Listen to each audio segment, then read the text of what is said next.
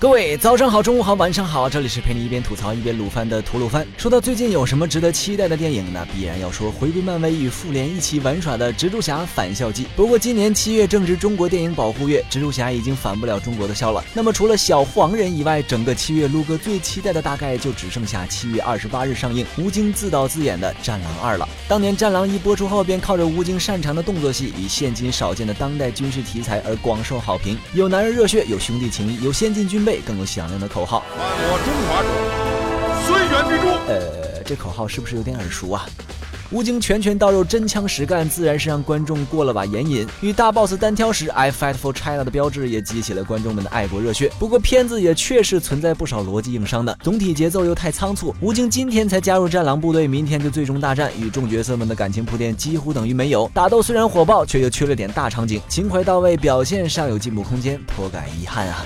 但从《战狼二》放出的预告片来看，故事从中国边境移到了非洲，体现了何为“虽远必诛”。主角被军队除名，与另一个老兵结伴而行，一来淡化了第一部中主角打遍天下的个人英雄主义色彩，二来也避免了刻意描画中国军人精神面貌带来的僵硬感。动作戏和场景都比一代丰富不少，更有吴京个人螳臂当铁骑的画面，比起第一代中只能看不能摸的战备高到不知道哪儿去了。加上美队的交叉骨弗兰克·格里罗出演反派，美队三的动作团队担任动作指导，怕不是要把《战狼二》拍成。中国队长呀！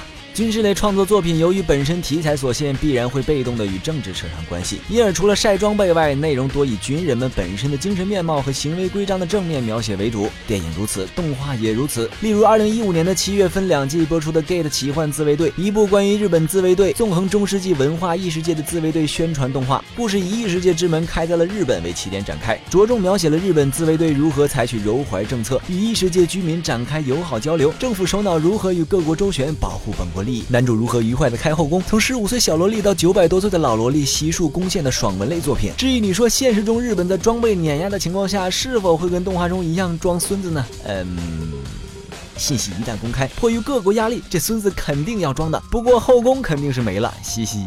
反正看着是挺好看的，别代入就行。毕竟日本爽文本来就不是给中国观众看的嘛。那么要如何爽回来呢？看回中国的军事动画。是的，没错，我又要说熊兵连了。军事类国产 3D 动画《超神学院熊兵连》最近又更新了三集，内容分别是女高管率手下精英挑战老字号权威，全套武装反被无情吊打；年轻学员感受航母新生活，首堂课上调戏女老师；女魔王体验屌丝生活，因不满制度决定。导师男子一亲就上天，天使派心碎一地。在前面三集淡如水的铺垫后，第四集总算迎来了一个小高潮，大战孙悟空。比起当年第一季的大战悟空，画面自然是进步不少，打起来总算是摆脱了葫芦娃救爷爷的套路，有点团战的意思了。但由于要突出孙大圣的实力碾压，有来有往的打斗不多，熊兵连基本上就是蝙蝠侠战大超被吊打的节奏，大戏难做。如果做好了，那就是最大的吹嘘资本呐。然而，虽然陆哥前两期一直在吹超神学院，不过重启之后的熊兵连也逐渐让人看到了不足之。之处超神学院原本的风格是轻松搞笑，带点主线。不过现在大改导致越来越严肃的情况下，制作组也不忘插入点小梗和笑料作为点缀。哎，这是影分身术啊！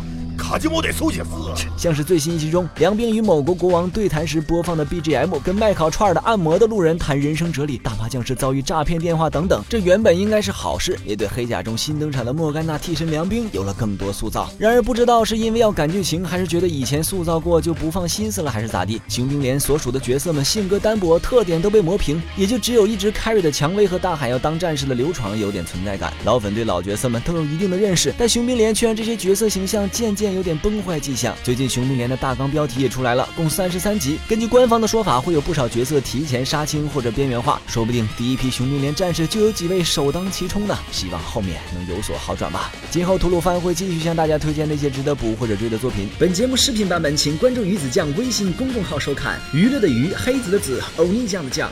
我们的 ID 是鱼子酱，开头手写字母小写 YZJ 加数字七四七。最后又到了每期一次的抽奖环节，本期的奖品是由鱼子酱送出的《战狼二》电影票，抽选十位，每位一张，全国通兑，见证非洲大陆的亚洲人如何逆袭欧洲人。只需关注鱼子酱官微，转发本期节目视频即可参与抽奖，名额共十位，获奖名单将在微博公布，请观众老爷们多多留意喽。那么本期节目就到这里，让我们下期再见，拜拜。